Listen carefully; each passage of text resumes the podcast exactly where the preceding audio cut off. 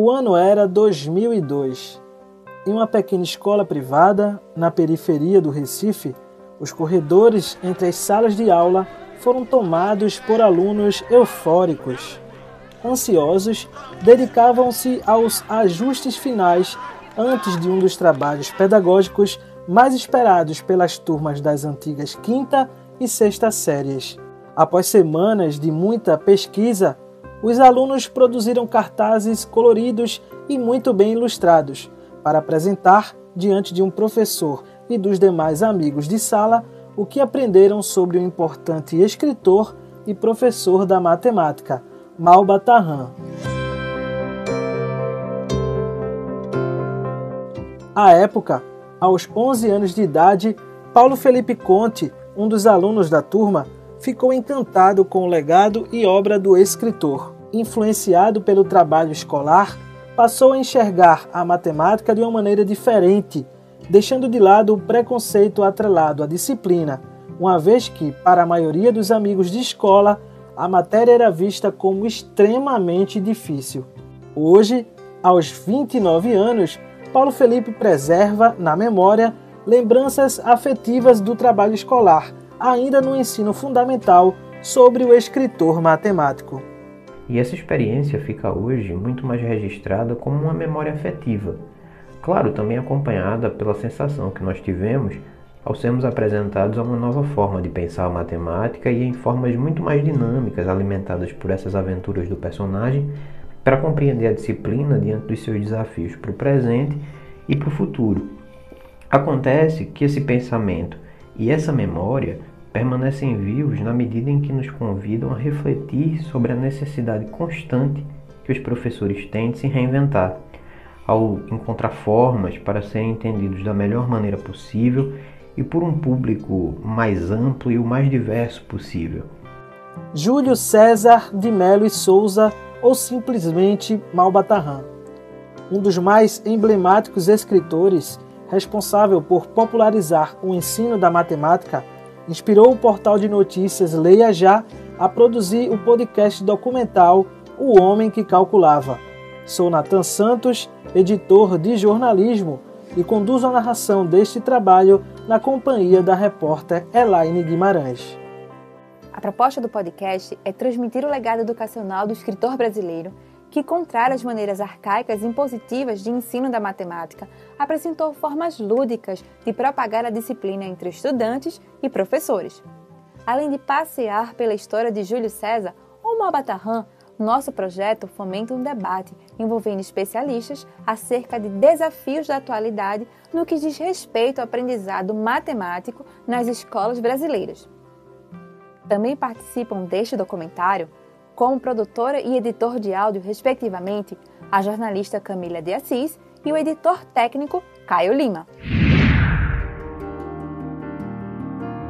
Júlio César de Mello e Souza nasceu no dia 6 de maio de 1895, no Rio de Janeiro.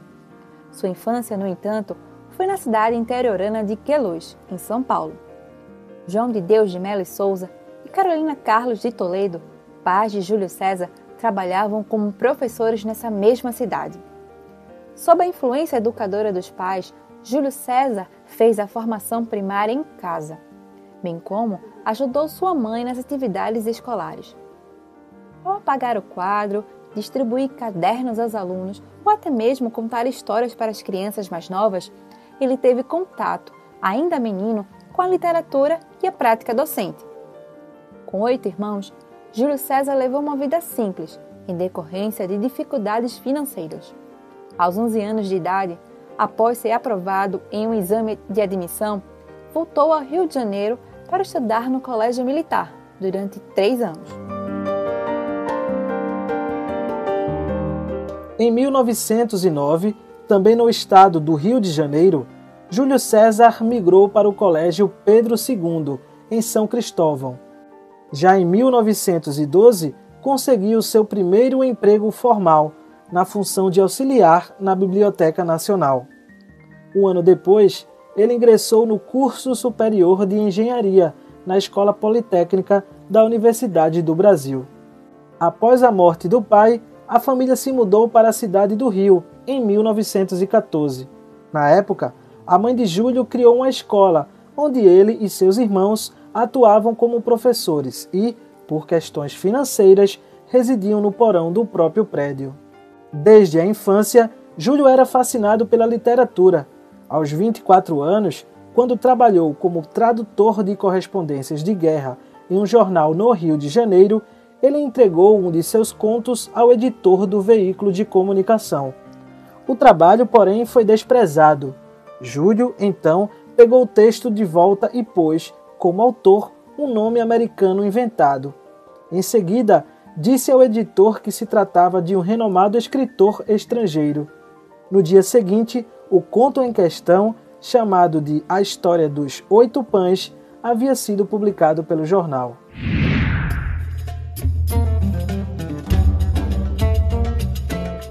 Foi a partir desse episódio que Júlio César de Mello e Souza resolveu criar o pseudônimo Malbatarran.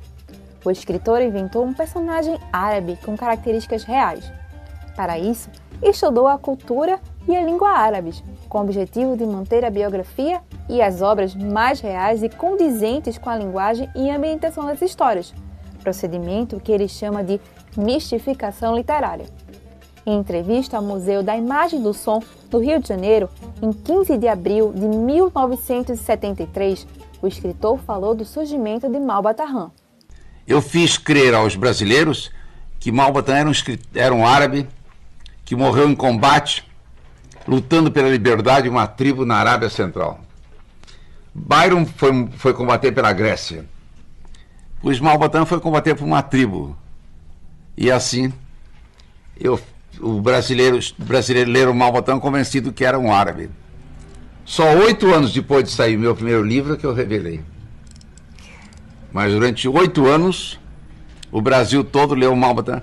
O Einstein está lembrado que ninguém sabia quem era Malbatan. Eu publicava na noite, Contos de Mil Uma Noites. Qual foi o seu primeiro livro? Contos de Malbatan. De acordo com o artigo Malbatarran, muito além do pseudônimo, de autoria de Pedro Paulo Sales e André Pereira Neto, em 1924, Júlio César começou a publicar contos no jornal À Noite, utilizando o pseudônimo Malbatarran. O mesmo artigo esclarece o seguinte: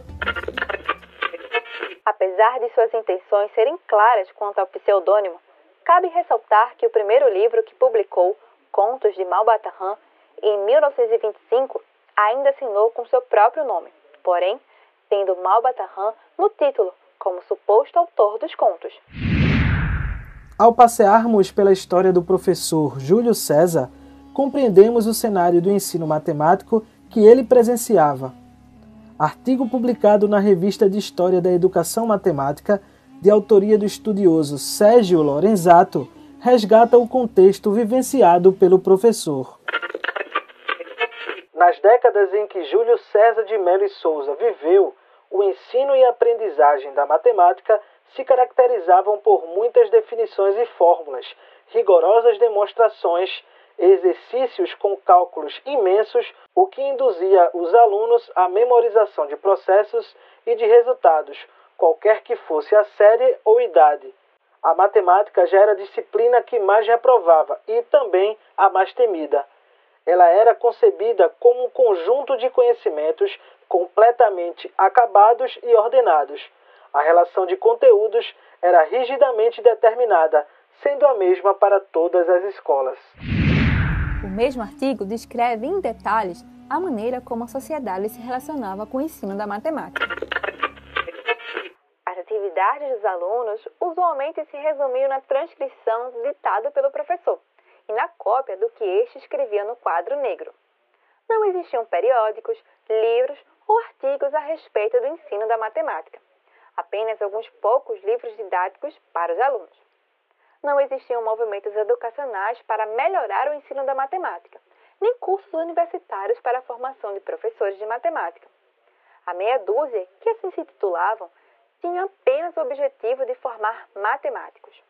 A carência de professores licenciados era enorme, mas a sociedade aceitava isto sem questionamentos, bem como aceitava crendices tais como: bom professor de matemática é aquele que reprova muitos alunos.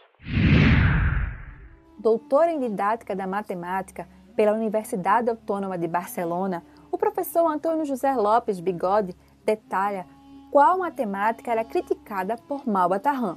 Uma matemática que um exercício você levava de 20 a 30 minutos para tentar resolver. Uma matemática com números que tinham 4, 5 casas decimais. Uma matemática que só tinha como objetivo mostrar para os alunos que eles eram incompetentes. É, era esta a crítica do, do Malbatan. Então, o, o Malbatan traz problemas instigantes, problemas que te obrigam a pensar, não problemas que, que querem saber se você é, tem fôlego, né? Vou fazer um contraponto com a educação física. Eu, quando fiz educação física, tá? Eu não aprendi as potencialidades do meu corpo. Eu não, eu não olhei a educação física na minha época, porque era um curso muito tradicional, do ponto de vista da saúde, do corpo, da cultura. Eu fazia 40 flexões, eu dava 30 voltas em torno da quadra, eu levantava 60 vezes não sei quanto peso, e isso não é cultura, não é educação física. Do mesmo jeito que se eu te der uma lista com 100 problemas de multiplicação, com números quebrados, com 3, 4, 5 casas decimais, o teu raciocínio não está sendo desenvolvido, tá? Ao contrário, você vai criando um bloqueio em relação à, matemática, porque essa não é uma matemática interessante.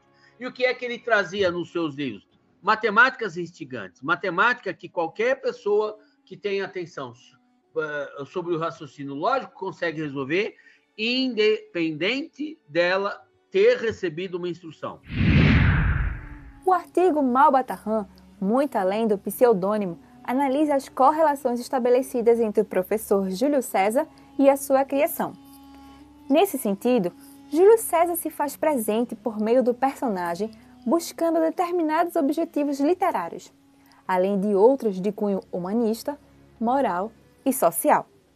O escritor e professor, durante sua vida, também vivenciou combates, muitos deles atuais, como o que ele denomina de algebrismo. O artigo traz a visão de Júlio César de Melo e Souza acerca do algebrismo. Descrevia como um inimigo roaz e pernicioso, o inimigo que é para a matemática como a broca para o café, a lagarta para o algodão e a saúva para todo o Brasil. Júlio publicou livros de divulgação científica, tais como Matemática Divertida e Pitoresca, em 1941, Diabruras da Matemática, em 1943, as Grandes Fantasias da Matemática, em 1945, entre outros, que pudessem tornar a matemática acessível e prazerosa a todos. Outro de seus combates se traduz na figura de Beremis, o homem que calculava. Ao criá-lo, Júlio constrói um personagem semelhante a tantos homens sábios e que dominam os cálculos, apesar de não terem frequentado os bancos escolares. Além disso, Beremis tem princípios morais rígidos ele se recusa a fazer qualquer cálculo cujo resultado pudesse promover a guerra, a fome, a morte ou qualquer forma de injustiça. Assim, a obra de Malbatarran, além de tratar a matemática de forma lúdica e divertida, introduz sistematicamente valores morais e éticos que transcendem o tempo e o espaço.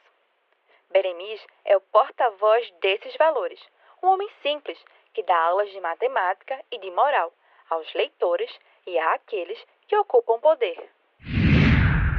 Para a doutora em educação e professora da Universidade Federal do Rio Grande do Sul, Andréa Dalcin, Malbatarran ou o professor Júlio César era um educador à frente do seu tempo, preocupado em transmitir um ensino matemático lúdico e divertido. Ele estava muito à frente do seu tempo. Ao longo de sua trajetória de vida, foi desenvolvendo algumas ideias centrais e importantes, mas é importante dizer que ele não desenvolveu uma metodologia no sentido de um método de ensino que possa ser aplicado hoje. É preciso compreender uma batalha dentro da sua época. Logo, ele viveu diferentes momentos da história da educação matemática. A sua principal contribuição para mim é, talvez seja a sua preocupação em tornar a matemática algo interessante, divertido, que ultrapassa as necessidades básicas da vida cotidiana. O Malbataan traz uma matemática que se relaciona com outras áreas, em especial com a literatura, uma matemática que potencializa a resolução de problemas inusitados. Os problemas que o Malbatan apresenta nos seus livros são extremamente criativos, instigantes e que muitas vezes brincam com a lógica.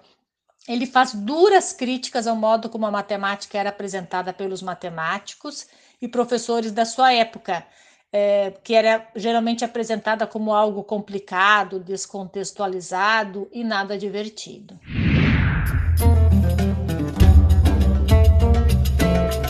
Com cerca de 120 títulos publicados, inspirados na cultura árabe e na matemática, o professor Júlio César, por meio do personagem Malba Tahan, é reconhecido no Brasil e no exterior.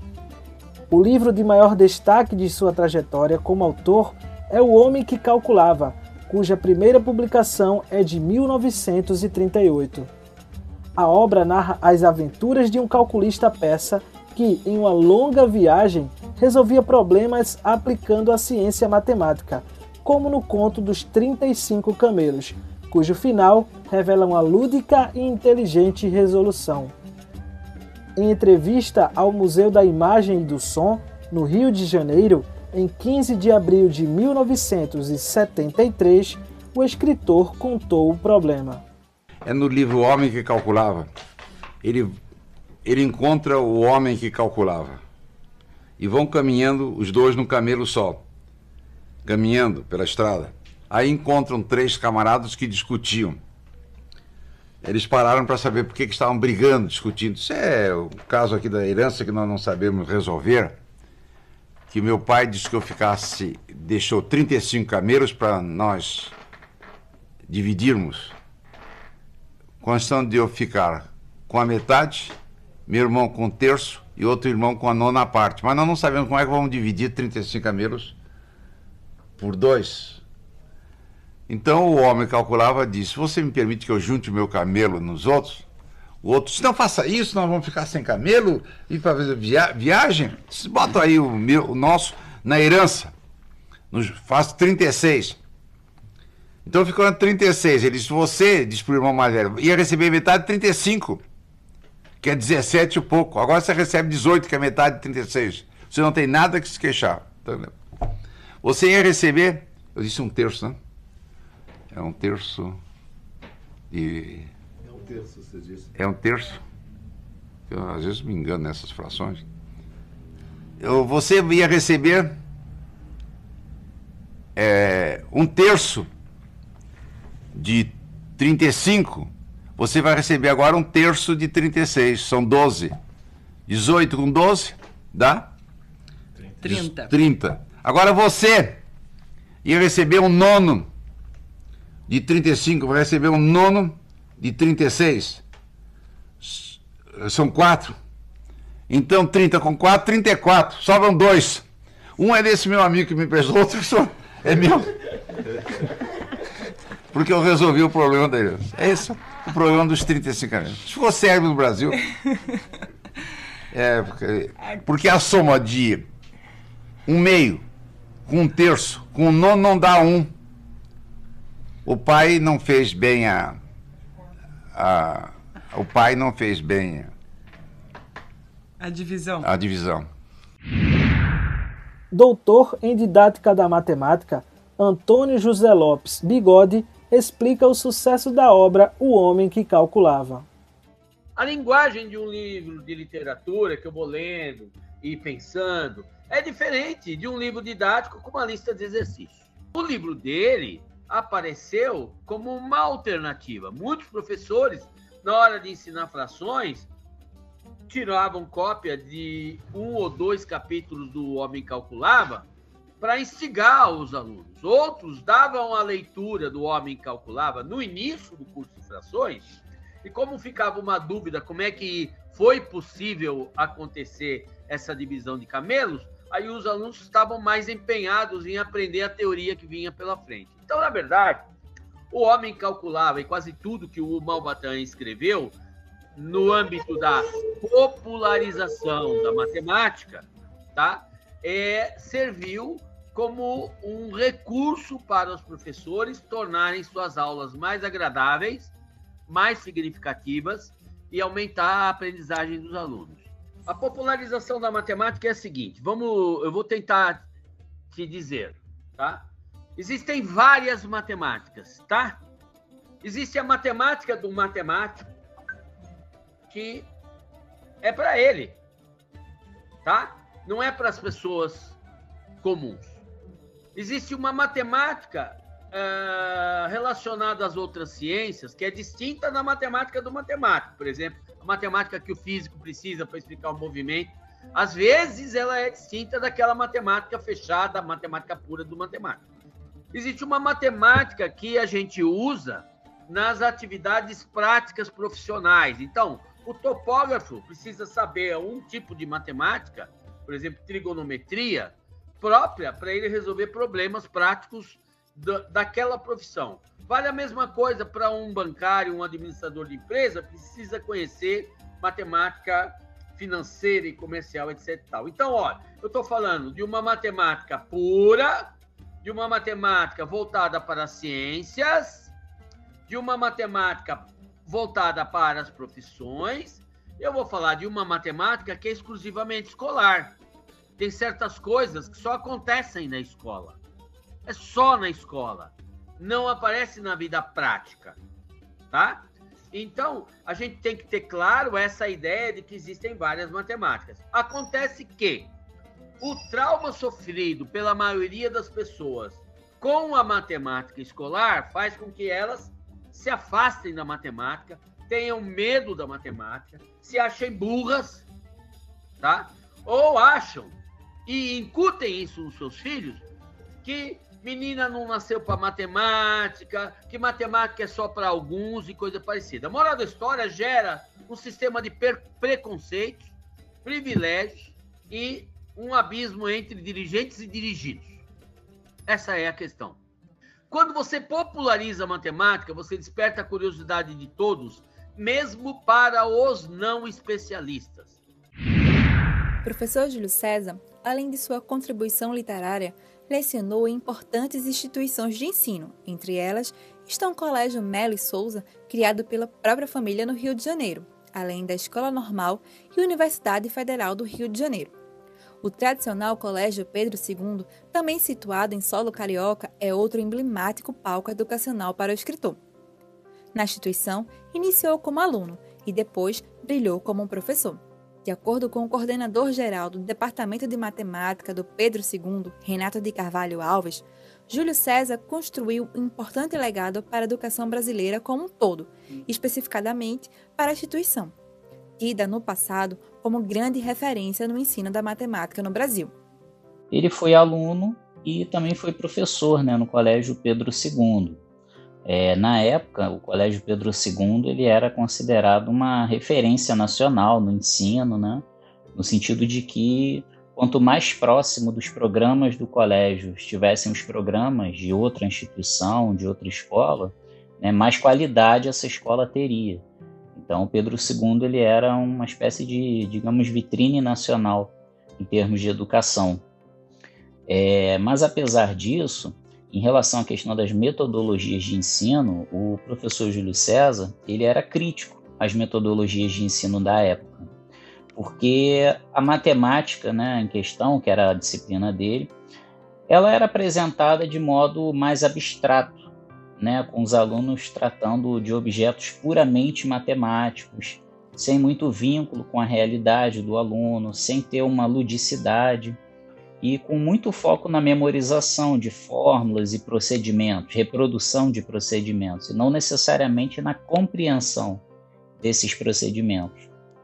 Então, o professor Júlio César ele era crítico da metodologia de ensino e, junto com outros professores da época, né, ele iniciou né, um movimento para tentar modificar um pouco o modo como a matemática era vista, como a matemática era apresentada aos alunos né, e como essa matemática poderia ser ensinada.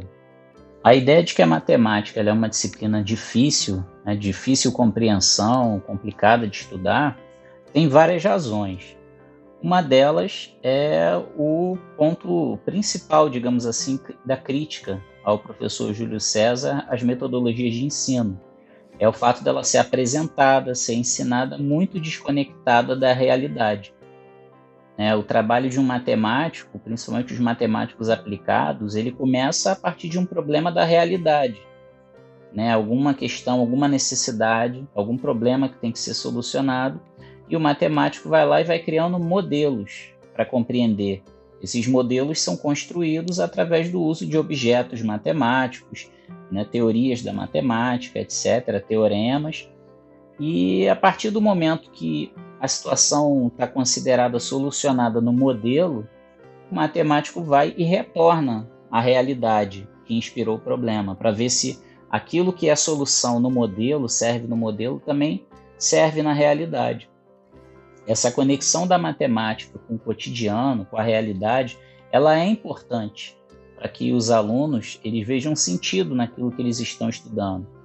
Então, uma das contribuições assim o professor Júlio César, aí já com o pseudônimo de Malbataan, né, com os livros dele, com os artigos, foi aproximar a matemática das histórias de fantasia que ele criava, né, aproximar a matemática da parte lúdica relacionada aos jogos, aproximar a matemática do cotidiano do leitor. O leitor de um livro do Malbataan, ele se sente capaz de fazer matemática através da leitura dos contos ele vai lendo, ele, ele tem aquilo como algo próximo a ele, algo ao alcance dele, não como algo distante, algo impossível. Isso eu nunca saberia fazer. Entendeu? Estimula o raciocínio, entendeu? É lúdico e aproxima, faz com que a pessoa tenha uma compreensão da matemática, dos procedimentos matemáticos, que era uma das críticas que ele fazia.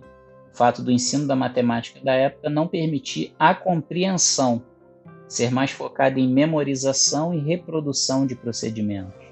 Um dos principais legados de Malbataan é, para a educação matemática no Brasil foi o fato desse essa visão que ele tinha crítica ao ensino da matemática da época ter ajudado a iniciar os primeiros movimentos no Brasil de renovação da educação matemática, juntamente com outros colegas, professores da época, inclusive um, um alguém de quem ele foi aluno, professor Euclides Roxo, é, tiveram no, na inspiração dos, da criação dos primeiros grupos de pesquisa dedicados à educação matemática, a melhoria da educação matemática no Brasil, um ensino com foco na compreensão das ideias.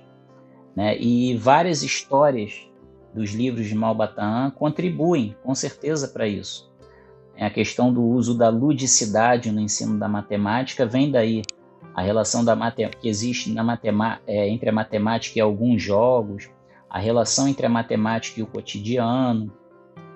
Várias histórias, inclusive, trazem elementos que, mesmo antes de haver uma definição para essa área de pesquisa, já é possível reconhecer ali que é um tipo de etnomatemática. É uma apresentação de como determinados grupos culturais usavam a matemática para compreender a sua realidade. O Colégio Pedro II ele preserva né, a sua história através de um setor que é o núcleo de documentação e memória. Então preserva a história do, da instituição como um todo e dentre elas também um pouco da história aí do professor Júlio César, enquanto aluno e professor do Colégio Pedro II que foi. Em 2017 e 2018 foi declarado o biênio da matemática, né? E foram várias partes do mundo aconteceram atividades de divulgação da matemática, aproximação da matemática com as pessoas. E aqui no Brasil, é, promovido pelo IMPA, Instituto de Matemática Pura e Aplicada, aconteceu o Festival da Matemática. Inspirados aí no Biênio da Matemática, no Festival da Matemática, as coordenadoras gerais de matemática do Colégio Pedro II, da época, a professora Tânia Bofone, professora Maria Helena Bacar, elas conduziram né, junto com o departamento, por todos os campos do Colégio Pedro II, o FESTMAT, o Festival de Matemática do Colégio Pedro II, que tinha como espírito as ideias do professor Júlio César, no sentido de apresentar uma matemática mais lúdica, apresentar uma matemática ao alcance das pessoas, apresentar uma matemática que tivesse finalidade prática. Então, durante esses anos, né, os festmates foram realizados abertos à comunidade interna e à comunidade externa, indiretamente né, é uma maneira de homenagear o professor Júlio César, Malbataan, por todas as contribuições que ele deu. Referência na área matemática, o professor Sérgio Lorenzato é autor de livros, bem como produziu artigos sobre a história e legado de Júlio César de Melo e Souza. Em seu vasto currículo, Lorenzato carrega, entre vários títulos, o de doutor em Ciências Humanas e Educação Matemática pela Universidade Estadual de Campinas, além de ser pós-doutor em Didática Matemática por uma instituição canadense. Atualmente é professor colaborador da Faculdade de Educação da Unicamp. Atrelado ao qualificado currículo está o fato de que Sérgio Lorenzato teve a oportunidade de ouvir, como aluno, os ensinamentos do professor Júlio César e, por consequência, do personagem Malbatarran.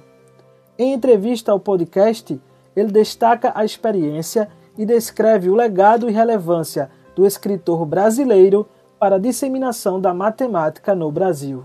Ele foi convidado para dar um curso em São Carlos, na cidade de São Carlos. Eu eh, estava morando lá em São Carlos, aliás, nasci lá. Eu tinha 22 anos. E sonhava, sim, ser professor, já lecionava, mas não sabia bem do futuro, né? E eu encontrei esse professor, é, por acaso, porque não fui eu que convidei, nada, eu soube que ele estaria lá, e porque meu pai tinha uma livraria e vendia livros dele. E aí falou, olha, esse autor vem aí, ele me parece que é bom, porque eu vendo muito livro e tal. Vai fazer esse curso. Eu fui, sim, mais para obedecer meu pai, sabe? Não, não tinha fama, eu não conhecia esse tal de Malbatã. Mas foi muito bom, muito bom. Quando terminou o curso, eu pensei assim, bom, dessa matemática que ele veio mostrar aqui, eu gostei. E eu, desse, dessa matemática, eu gostaria de ser professor. Porque aquela matemática que me ensinaram era muito cheia de, de decorações, né? Começava com a tabuada, e vinha depois um monte de fórmula para calcular a área das figuras. Era muito, muito desagradável mesmo, difícil para os alunos. E não tinha nenhuma alegria. E ele não, na aula ele, ele, ele contava histórias. Né? Era, ele punha vozes eh, dos animais, ele imitava os animais. Pensa que quando ele falava de uma história que tinha um urso, ele só falava no urso? Não, ele chegava lá e dizia assim: aí o urso chegou. Então, ele dava as dicas para os professores de como motivar as aulas com as crianças foi muito bom. Achei ele muito, muito especial, sim. Eu só não sabia que ele é, já era, na época, famoso. Eu não tinha lido o livro dele, mas foi muito bom. Eu acho que ele deu um, um curso é, cheio de é, conceitos e ele cuidava. E ele, e ele tinha também uma coisa muito interessante. Ele exigia que nós, alunos, fizéssemos um caderno que ele chamava de caderno controlado. É, cada página, um conceito. E ali nessa página tinha que anotar que jogo, que história, é, qual que poderia usar e qual era a essência daquela aula. E esse caderno ele, passava em revista. Cada dois, três dias ele passava em revista, e quando ele gostava de uma página que foi feita por, pelo autor do, do caderno, ele, ele carimbava, ele carimbava, estava escrito uma coisa que eu não sabia o que, que era. Mais tarde é que eu descobri, era o, o nome Malbataan em árabe. Ele é, começava como se ele não tivesse conhecido nenhuma relação entre aquela história ou aquele material, aquele joguinho, um desafio, é como se não tivesse nada com a matemática, que ele tivesse assim querendo encher linguiça, vamos como a gente diz na Chile. Né? Mas durante a aula você começava a perceber que aquilo era uma estratégia muito interessante para motivar uma aula sobre um certo assunto. O Brasil está cheio de professores né, que dão aula de matemática. E uma boa parte deles, hoje, já ouviu falar, e alguns professam mesmo, utilizam nas suas aulas, é, histórias é, narrativas. Eles é, utilizam é, jogos, é, enfim, é, coisas que eles não tiveram quando foram alunos. Então, eles se sentem inovadores. É, eu até aí concordo. Pena é que a grande maioria das pessoas, não só os professores, hein, contam histórias, mas não sabem que elas estão nos livros do Albataan. Então, a influência é muito maior do que parece, porque eles não sabem um, um conta para o outro, né? E acha a história interessante e repete na escola. Mas não sabe que a fonte está lá. Lá onde?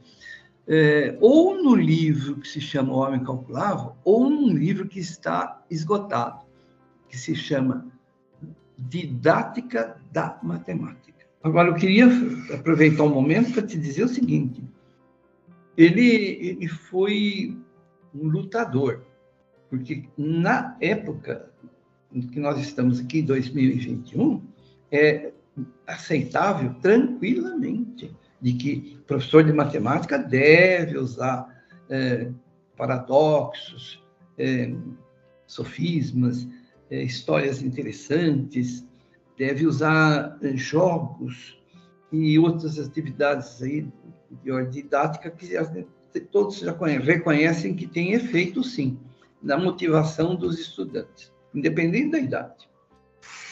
Mas na época em que ele viveu, não era, isso não era é, é, divulgado e, ao contrário, isso era tido como é,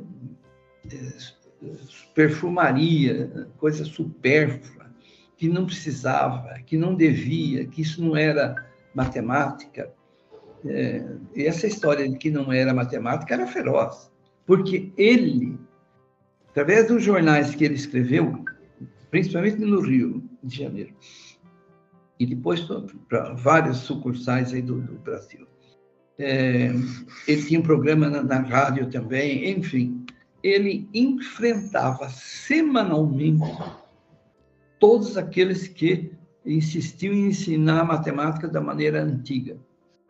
E ele chamava esse pessoal de tudo quanto é adjetivo que você consegue lembrar. Né?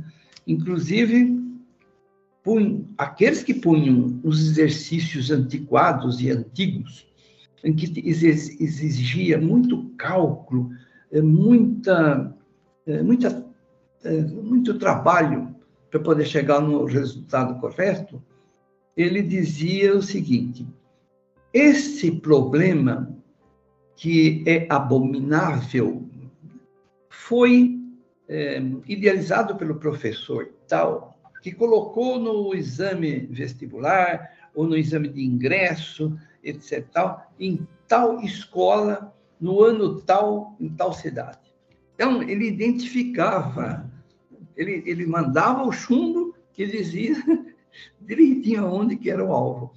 É, ele recebeu, portanto, bastante gente que estava contra, né? Porque você sabe que mudar a rotina não é para qualquer um. Né? De uma geral, as pessoas ah, adquirem um conhecimento, uma, uma estratégia de, de, atuação e aí se acomodam. Por quê? Porque dá menos trabalho, fica só repetindo, todo ano a mesma coisa. E ele não concordava com isso, não. Né? E, e ainda mais que, que o início era todo o que ele chamava de algebrismo.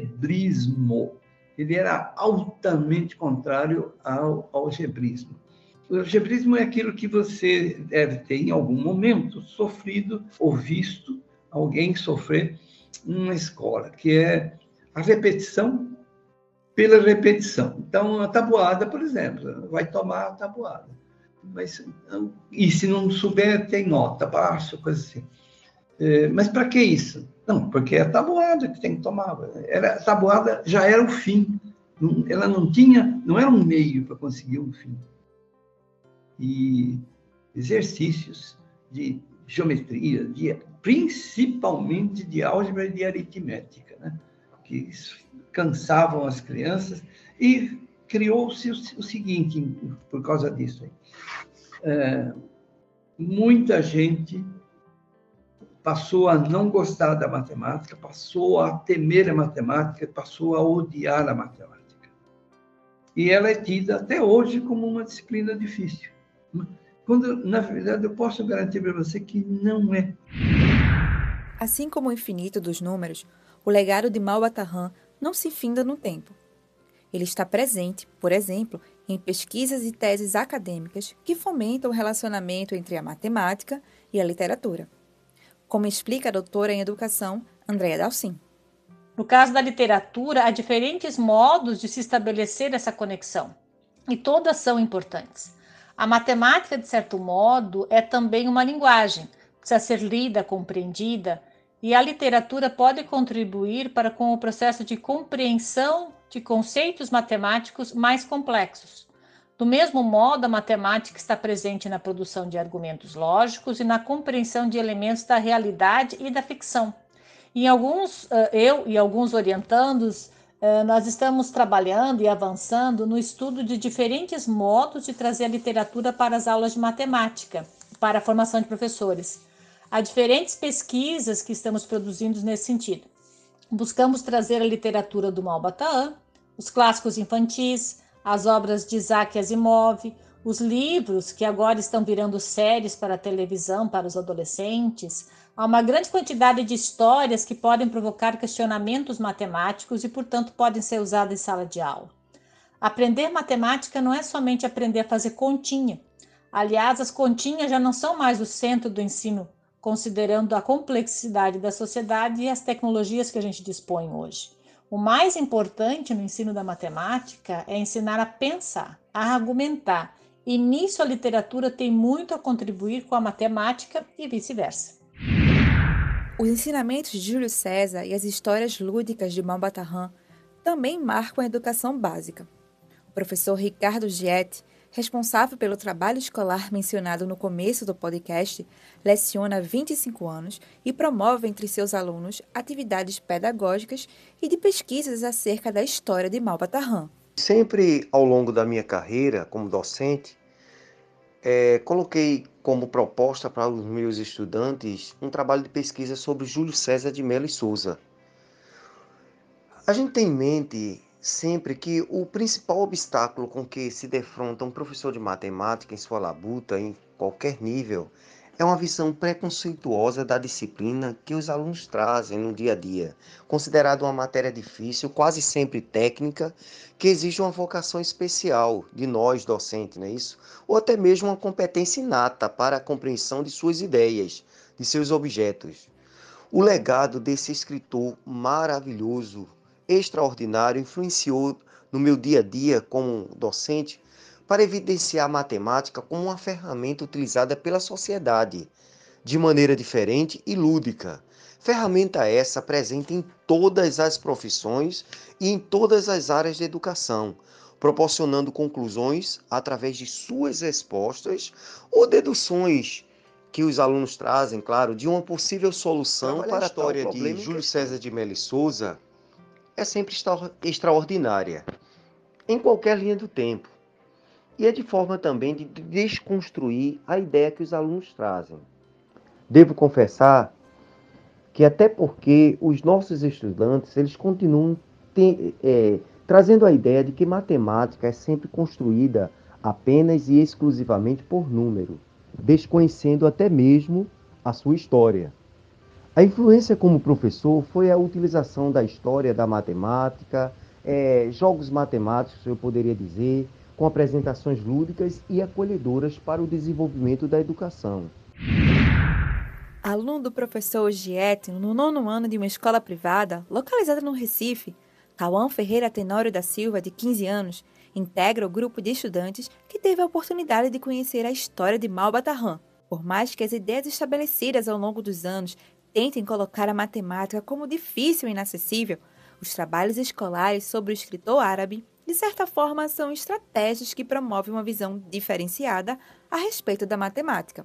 Eu creio que os trabalhos passados pelo meu professor sobre Malbatarran, Júlio César de Mello, foram bastante modificadores de ponto de vista. Eu nunca tinha conhecido a figura do autor antes e parando para poder analisar a trajetória de vida dele, o que ele fez em questão de ensino, a forma que ele conseguia pegar a realidade de alguém e transformar com, com números, com matemática, que é uma coisa que as pessoas geralmente não gostam, mas ele conseguia deixar de uma forma tão trivial assim e acessível para qualquer um, com diferentes opiniões, com diferentes visões, dificuldades, facilidades. Uma coisa muito boa que eu sinto falta no, nos ensinos de hoje em dia, onde eu consigo encarar matemática com mais facilidade.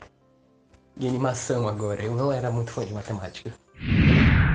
Em maio de 2021, a reportagem do Instituto de Matemática Pura e Aplicada, o INPA, destacou a trajetória de Júlio César de Mello e Souza como um grande comunicador da matemática. O texto também mostrou a influência do escritor brasileiro nas novas gerações. Aluno da Escola Estadual Tomé Francisco da Silva, situada na cidade de Quixabá, sertão de Pernambuco, Júlio César Nascimento, de 13 anos, além de ter um nome semelhante ao escritor brasileiro, é apaixonado pela matemática paixão, inclusive, que resultou em duas importantes medalhas na, na Olimpíada Brasileira de Matemática das Escolas Públicas, a OBMEP. Uma delas, de ouro, foi conquistada em 2019. Em entrevista ao podcast, o jovem Júlio César revela o que aprendeu ao ler a obra O Homem que Calculava. O principal aprendizado que ele deixou para mim foi que, através é através da matemática você pode resolver problemas que você tem na sua vida, no cotidiano.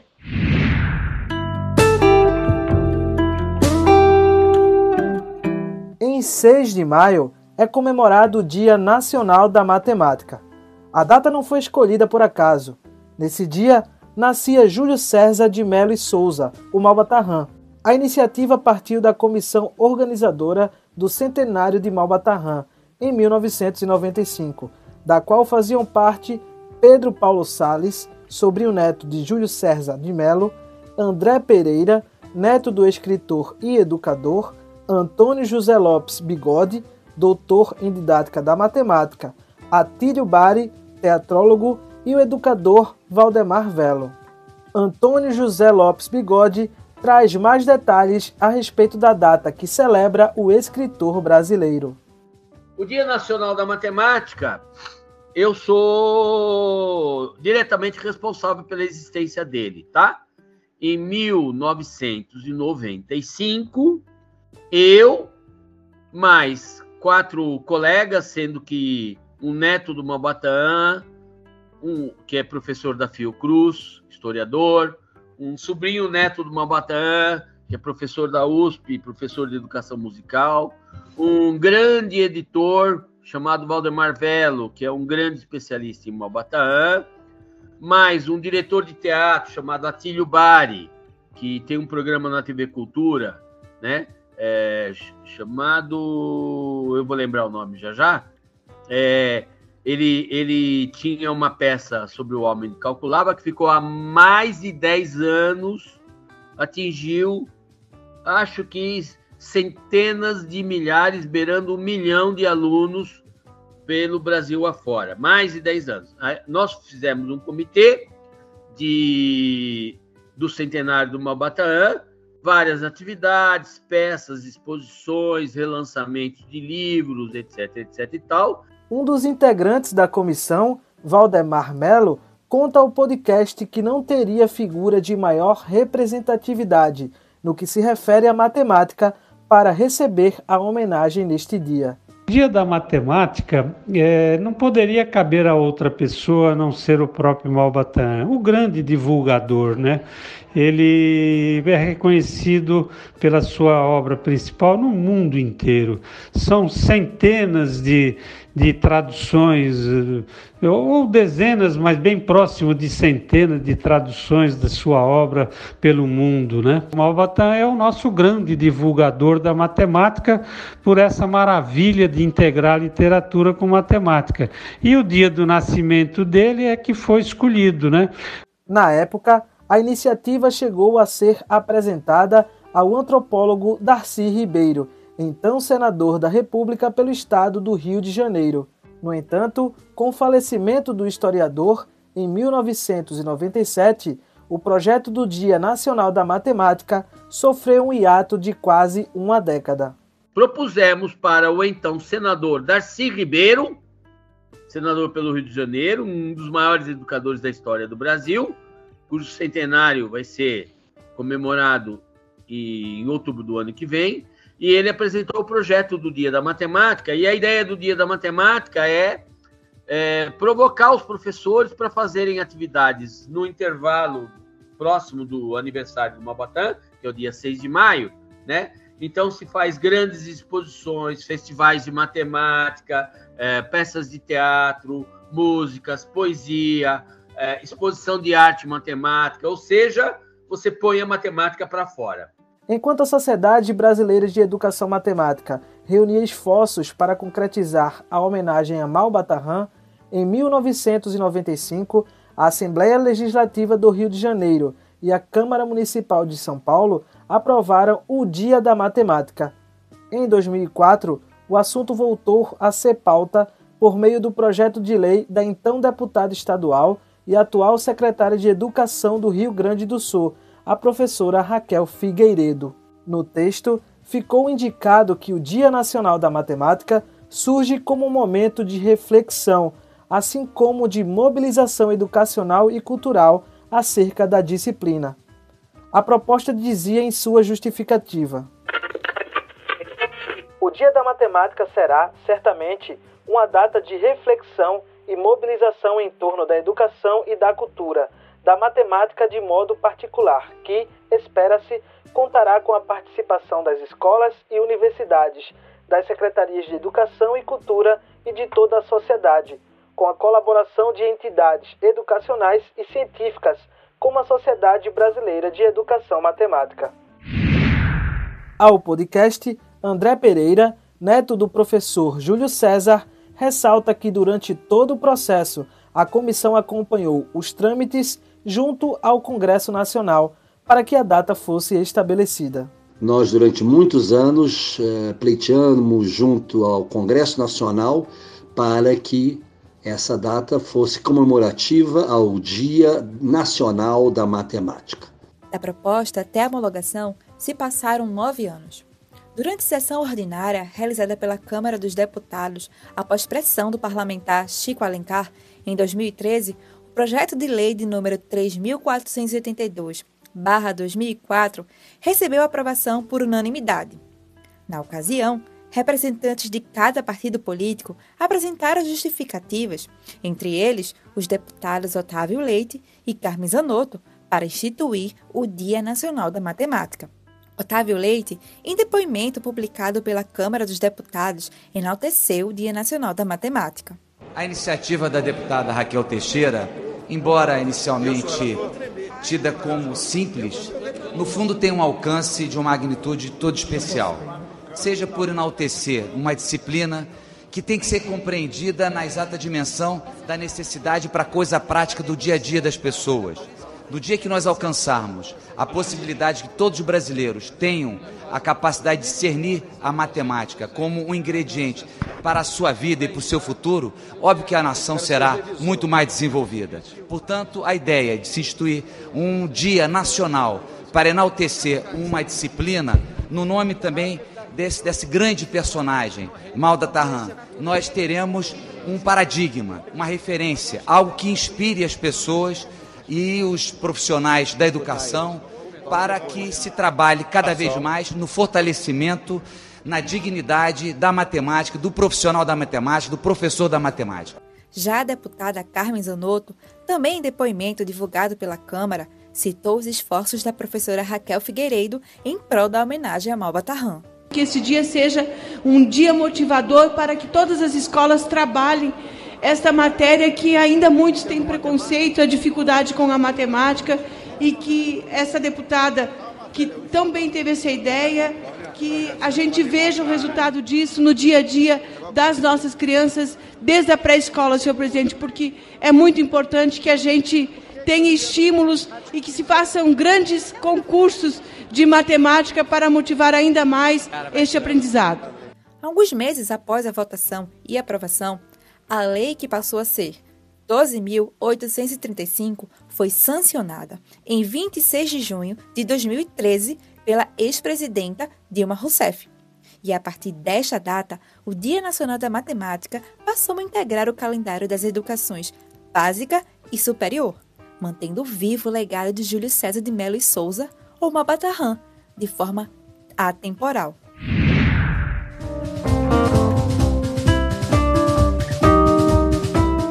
Júlio César de Melo e Souza foi casado com Nair Marques da Costa, com quem teve três filhos: Sônia Maria, Rubens Sérgio e Ivan Gil. Filho de Sônia, André Pereira resgata memórias afetivas com o avô e revela como Malba Tarran o influencia na vida profissional.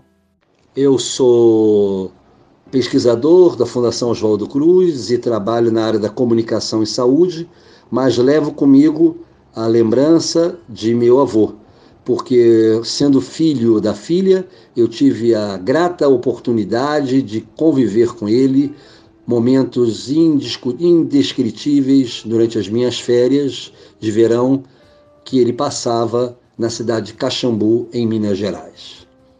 Para minha vida profissional, eu sigo os passos de Maubatã, que quando colocou Beremis no centro da cena, ele quis dizer ele quis valorizar o saber e o conhecimento que vem das classes populares, que vem dos segmentos não escolarizados formalmente. É esse é o saber que vem de Beremis e é esse saber que faz com que o califa se curve ao saber de Beremis. Malbatã, cada vez mais vivo na minha mente e no meu coração. De acordo com o site oficial da família e admiradores de Malbatarran, aos 79 anos, o professor continuava ativo, ministrando palestras e cursos, além de escrever uma coluna no jornal Última Hora.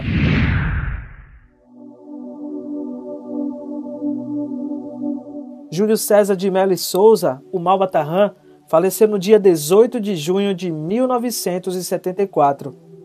O professor estava em Recife, onde ministrou cursos para professores com as temáticas a arte de ler e contar histórias e jogos e recreações no ensino da matemática. Ele sofreu infarte no hotel onde se hospedava com a sua esposa.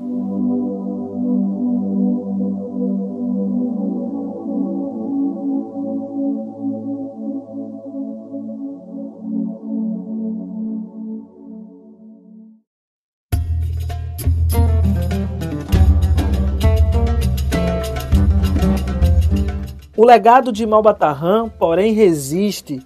Júlio César de Melo e Souza vive em cada professor que busca transmitir a matemática sem causar traumas e bloqueios. Vive nos alunos que, ao apreciar suas obras, despertam apreço pela disciplina.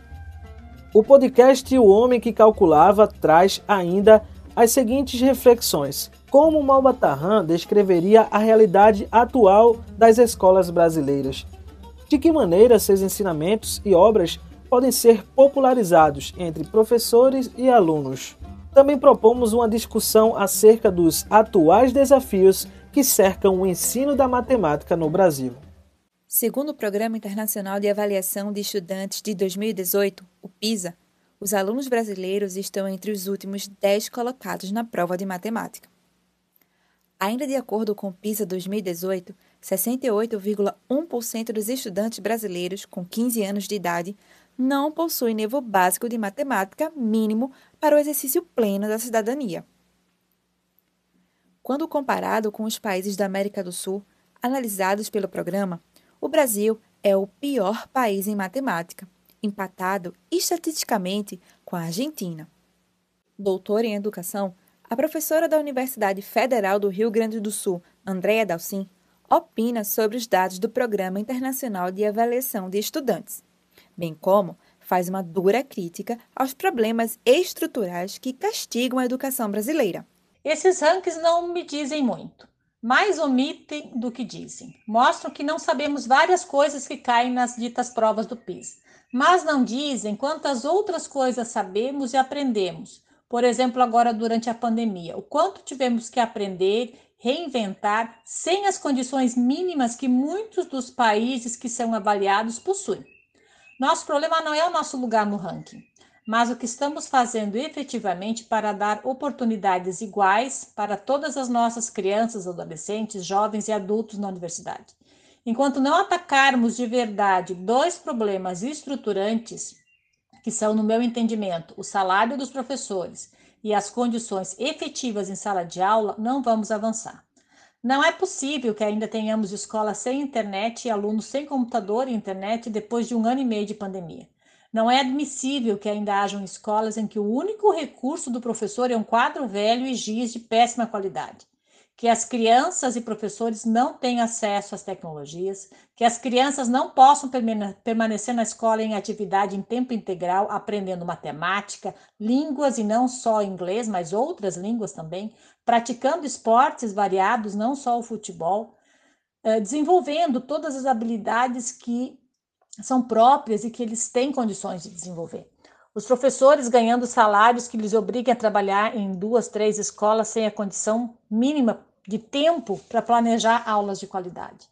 Por fim, a solução parece, no meu entendimento, simples, mas as ações e políticas públicas precisam ser coordenadas, planejadas e requerem engajamento entre pais, professores, políticos e governos municipais, estaduais e federal. A educação precisa deixar de ser tema de plataforma ou de palanque para eleições e se tornar efetivamente um direito e ter uma materialidade. Parece algo complexo, mas não é. Investir em educação é o principal investimento que o país precisa fazer para que haja possibilidade efetiva de futuro. É um investimento caro, constante e de décadas, mas com certeza haverá retorno, pois temos um grande potencial intelectual e criativo que precisa de condições para se desenvolver. O doutor em didática da matemática, o professor Antônio José Lopes Bigode, diz que os resultados dos exames educacionais, como PISA, não devem ser avaliados de forma isolada. Também é necessário olhar o cenário econômico, social e político do Brasil. Isso é histórico, não é de hoje, tá? Desde que começaram a ser feitos esses eh, exames eh, internacionais, que o Brasil está lá na rabeira, tá? Isso tem a ver com o fato, em primeiro lugar, é, da situação política, econômica, social do país. Então, quem é que está no topo? São países que têm alto índice de desenvolvimento, é, é, um nível de desigualdade social pequeno. Então, tem um índice chamado índice Gini, né, que mostra a desigualdade social. Então, os países que estão no topo são países que têm uma economia sólida há anos, têm uma cultura e uma alfabetização sólida há décadas, décadas, décadas, décadas, tá? São países que têm altos índices de transparência e etc e tal. Então, na verdade, querer olhar os resultados da matemática ou das ciências só do ponto de vista do exame está errado. A gente tem que olhar o país como um todo. O país vai continuar por mais 10, 15 anos lá embaixo, principalmente agora, em que há um descaso com a educação como um todo. Quando o professor tem que trabalhar 40, 50 horas, tá? E não tem tempo de montar sua biblioteca, etc. Tal. Quer dizer, os países que investiram na formação de professor, tá? Na, na é, que investiram na, na, no aparelhamento das escolas em termos de de computadores, de laboratório, de biblioteca, etc, etc, tal, são esses que estão no topo. Essa é a questão. Então não dá para olhar a questão dos índices baixos de matemática olhando o índice. A gente tem que olhar qual é o projeto educacional do país. Valdemar Velo é coordenador e autor de projetos didáticos de arte, desenho e matemática para o ensino fundamental. Também é professor de desenho geométrico e matemática no ensino fundamental, nas redes públicas e particulares de São Paulo, entre outros títulos. Questionado sobre de que maneira o cenário atual da educação brasileira pode ser beneficiado com a visão malbatarrânica, o estudioso defende uma discussão acerca das imersões do aprendizado, além de valorizar o aprender em comunidade. Essa imersão do aprendizado é o prazer de estudar sem que seja obrigado a estudar, porque viver não é uma obrigação. E viver é aprender, e o aprender não pode ser imposto, mas sim como algo que você faça com, com fervor, com, com garra. E esse aprender em comunidade, ela não, tá, não está ocorrendo na, nas, nas escolas eh, mundiais, né, de um modo geral, a não ser essas iniciativas de, de escolas pioneiras, de escolas que vão em busca do, do, do aluno não estar na, na posição de defensiva e o, e o educador que a gente conhece hoje em dia na, na postura de, de atirador da informação, mas sim na, na, no compartilhamento, né? O, em que situações escolar um aluno que saiba mais não estaria disposto a ensinar o outro que não está sabendo ou não consegue acompanhar a velocidade de um ensino padronizado, né? Então, o, o, que eu falo é assim, é onde está aquela beleza que se encontra nos textos de Malbataan que faltam entrar para dentro da escola? Onde está a postura frenetiana que vai buscar na comunidade elementos reais para que aquilo se torne aprendizado de verdade significativo? Levantamento realizado pela Tutor Mundi plataforma de reforço escolar, apontou que estudantes dos níveis fundamental e médio elegeram a matemática como a disciplina mais difícil. De acordo com o estudo, física e química aparecem na segunda e terceira posições, respectivamente. Os assuntos matemáticos indicados como mais difíceis são equações elementares, conjuntos numéricos e análise combinatória. O pós-doutor em didática matemática professor Sérgio Lorenzato, ao analisar as dificuldades do ensino da matéria no Brasil, indica que uma das causas do problema é a falta de conhecimentos de materiais sobre a didática da disciplina. E para poder ser mais uh, exato, eu vou dizer a você que tem mais uma outra causa anterior a essa. Os cursos de formação de professores de matemática no Brasil, eles é,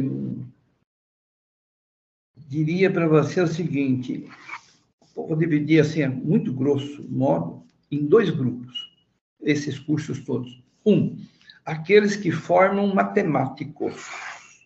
Pensa assim: o aluno sentou ali para ser licenciado em matemática ou bacharel em matemática, ele vai ter que aprender de funções e, e da derivada integral para cima. E aí ele tem quatro anos de matemática é, profunda, né? Que o matemático chama de elementar, evidentemente, porque depois ele deve desenvolver e até criar mais matemática ainda. Né? Bom, isto posto merece os parabéns, né? as faculdades que fazem isso, as universidades, e que são geralmente são as públicas, mas tem algumas particulares que também dão bons cursos para formar matemático. Só que essa matemática nunca vai cair, vai estar, não vai ser dada para crianças e jovens. Até o vestibular. Não para ninguém, nenhuma. O professor recebe o diploma, vai dar aula e ele vai ter que dar aula de outras coisas. Não essa que ele viu no curso. Bom, agora também tem outro, outro extremo, outros cursos, outro tipo de cursos em que não dão nada de matemática também, e o professor recebe o diploma, depois ele vai dar aula, ele vai ter que repetir o que fizeram com ele, porque ele não teve aula de matemática. Vou te dar um exemplo mais é, próximo para você ver que eu não estou exagerando.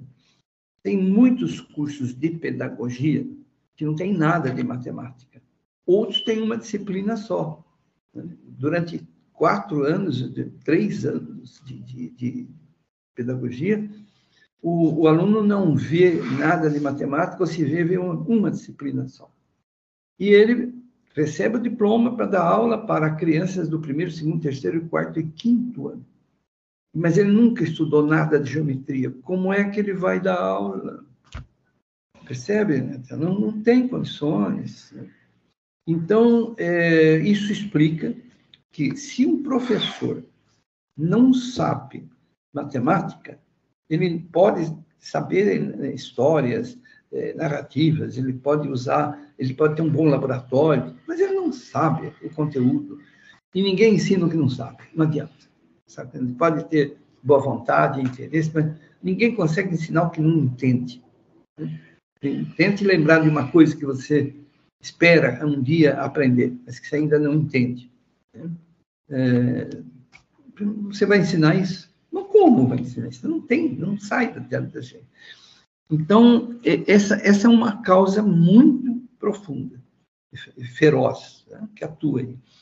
A outra é a falta de, didática, porque não conhecem o, a didática especial, né? especializada para o ensino da matemática. E aí você vê que o resultado, os jovens, as crianças, os que fazem concurso, eles acusam imediatamente. Porque você sabe que o Brasil tem estado muito, muito, muito mal nas avaliações internacionais. Nós estamos. É uma realidade, viu? Uh, e agora fica difícil para corrigir, porque nós estamos numa época, de, uma época de, de, de, Não me refiro a só a este governo, não.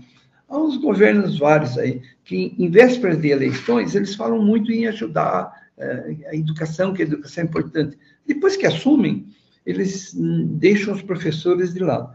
É uma categoria enorme no Brasil, talvez a, mais ampla de todas, e não há família que não tenha né, uma ligação com um professor, né, teoricamente, e ficam aí abandonados, ganhando muito pouco. Como é que. Então, fica difícil de, de, de sair desse, desse fosso né, que a educação matemática está hoje. A educação de modo geral, né? Promover eventos que disseminem a matemática nos colégios brasileiros é uma das ações que podem contribuir para melhores resultados pedagógicos. A OBMEP, Olimpíada Brasileira de Matemática das Escolas Públicas, por exemplo, é um desses eventos. Segundo o coordenador da Olimpíada, Cláudio Landim, diversão pode sim fazer parte das dinâmicas matemáticas. A UBMEP contribui para a propagação da matemática de várias formas. Com a prova, que alcança atualmente 18 milhões de alunos anualmente, ela tenta mostrar que a matemática pode ser divertida, pode ser desafiadora. Ela é certamente diferente da matemática que se ensina em sala de aula. Os problemas da prova exigem criatividade para serem resolvidos, exigem uma ideia. Não é uma matemática muito repetitiva que é aquela que se ensina na escola. Você aprende um novo conceito, logaritmo, ou resolver uma equação do segundo grau, e você então tem 200 exercícios muito parecidos uns com os outros, onde você tem que extrair as raízes de uma equação de segundo grau. Ali não, cada problema vai exigir uma ideia diferente. Então isso visa, mostra que a matemática não é exatamente aquilo que os alunos veem em sala de aula, mas é outra coisa. É uma coisa que pode ser para alguns muito divertida. Ela também tenta estimular os professores a adotarem essa perspectiva da resolução de problemas em sala de aula, a ensinarem matemática de outra forma. Então, com essas iniciativas, além de outras que envolvem formação de professores, formação de alunos nos programas de iniciação científica júnior da Olimpíada, ela começa é, na produção de material didático também a apresentar a matemática sobre outro ângulo, sobre outra perspectiva. Bom, os objetivos são bem claros. Né? O primeiro deles é tentar detectar alunos com talento para matemática e para as ciências exatas de modo geral. Então, como essa prova não mede conhecimento, mas exige raciocínio, abstração, lógica, criatividade, com isso você consegue, mesmo em escolas que não têm uma boa formação, que não ofereçam uma boa formação em matemática aos seus alunos, você consegue detectar alunos com talento, com facilidade é, para matemática. E isso permite, uma vez que o aluno é detectado, estimular esses alunos a prosseguirem seus estudos nas universidades, a desenvolverem seus talentos. Então, esses alunos vão participar de programas de formação, o PIC Júnior, que eu mencionei, o programa de iniciação científica Júnior, por exemplo, é oferecido a todos os alunos que ganham uma medalha e alguns alunos que ganham menções honrosas. Então, são mais de 7 mil alunos todo ano que participam desse programa e eles se reúnem quinzenalmente, geralmente numa universidade, mas ou no Instituto Federal, vão ter aulas com professores universitários ou com bacharéis que estão é, em período de formação e com o material que é criado, fornecido pela OBMEP, eles vão aprender uma matemática novamente que não é ensinada em sala de aula, então aritmética combinatória, geometria que muitas vezes não é vista em sala de aula e que onde você pode descobrir o que, que é uma demonstração em matemática e o que, que é uma prova rigorosa. Então, com esses programas de formação, com esses encontros em universidades, com professores universitários, eles vão ser estimulados a prosseguirem, a ingressarem na universidade. Isso vai mudar o, o país, porque você está num momento em que a tecnologia é cada vez mais importante, em que há uma falta de programadores, uma falta de mão de obra nessas áreas que usam muita tecnologia, esses alunos vão naturalmente é, se dirigir a essas universidades, a esses programas. Então, nós acompanhamos esses alunos medalhistas na entrada da universidade, metade deles vão escolher uma engenharia, um terço vão escolher matemática e o resto vai se dividir em ciências exatas, mas também em outras áreas das ciências humanas. Isso permite, então, é, primeiro, é toda uma cadeia onde você primeiro detecta, depois forma, estimula, até que esse aluno chega na universidade, se forma em alguma dessas áreas e vai é, para o mercado de trabalho. Utilizar recursos tecnológicos como ferramentas aliadas à educação é mais uma estratégia indicada por especialistas, como destaca o professor aposentado do Departamento de Matemática da Universidade Federal de Pernambuco, Paulo Figueiredo Lima. No ensino da matemática, como no ensino em geral, nós é, utilizarmos da melhor forma possível os recursos tecnológicos de informação e comunicação que realmente fizeram e fazem essa revolução importante que estamos vivendo. É, usá-los como instrumentos, né? usá-los sabiamente como instrumentos de interação, de informação, para que a sala de aula uh, seja compreendida agora não como aquele é, recinto fechado numa escola, mas agora que a sala de aula se dilate, extrapole os limites físicos da escola ou de um outro recinto e passe a ser essa grande eh, noosfera, né? ciberesfera na qual vivemos. E temos desafios enormes nessa relação, porque, é claro, a matemática é privilegiada nesse, nesse campo aí, porque a lógica matemática está na raiz da formulação dos programas de computação. Então, para aqueles técnicos, para aqueles cientistas que vão para esse campo, a lógica matemática é, é fundamental. Outro exemplo de iniciativa que, além de propagar os ensinamentos de Malbatarran, contribui para a divulgação da matemática foi a ideia do programador visual Marlon Tenório. Ele fez uma versão em quadrinhos do livro O Homem que Calculava. Marlon é artista gráfico do Pedro II, o tradicional colégio do Rio de Janeiro, onde Júlio César estudou e lecionou. Em celebração ao biênio da matemática, nos anos de 2017 e 2018, a instituição de ensino bancou a impressão dos quadrinhos para que fossem distribuídos gratuitamente aos alunos do colégio. E aí eu peguei o, o começo do livro, né, que é a parte que os personagens principais são apresentados, a gente conhece o homem que calculava, ele conhece um viajante, e aí os dois é, acabam fazendo o, é, a, a, viagem juntos, enfim. É, peguei então o problema dos 35 camelos como o desafio. Cara, se eu conseguir transformar isso aqui em quadrinhos, eu já estou satisfeito. E foi o que eu fiz. De forma muito particular, né? não tinha nada assim. É, é, foi uma coisa de fã mesmo. Eu, no meu tempo, eu peguei o, as primeiras páginas, os primeiros capítulos do livro, acho que são os primeiros três capítulos, e passei a trabalhar esses três capítulos de forma a transformar aquilo numa história em quadrinhos.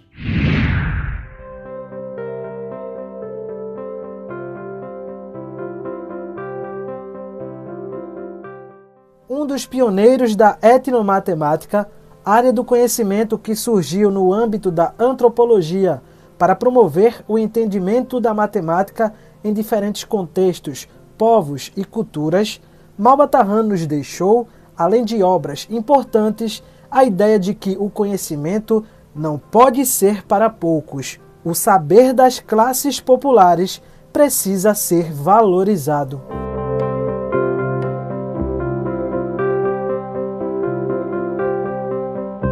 E assim finalizamos o podcast documental O Homem que Calculava, um resgate histórico de Júlio César de Melo e Souza, o Malbatarran. Sou Natan Santos, editor de jornalismo do portal Leia Já e conduzia este trabalho com a repórter Elaine Guimarães. O podcast tem produção da jornalista Camila de Assis e edição técnica de Caio Lima. Obrigada por nos acompanhar e conhecer a história de um dos professores mais importantes para a educação brasileira.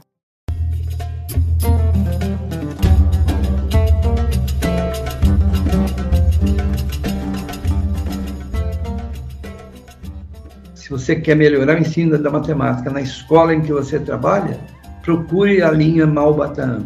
O legado da obra de Malbataan, para mim, parece indiscutível. Meu avô não está mais entre nós, mas Malbataan continua vivo na mão de muitos brasileiros, de muitas pessoas que admiram sua obra, especialmente o livro O Homem que Calculava.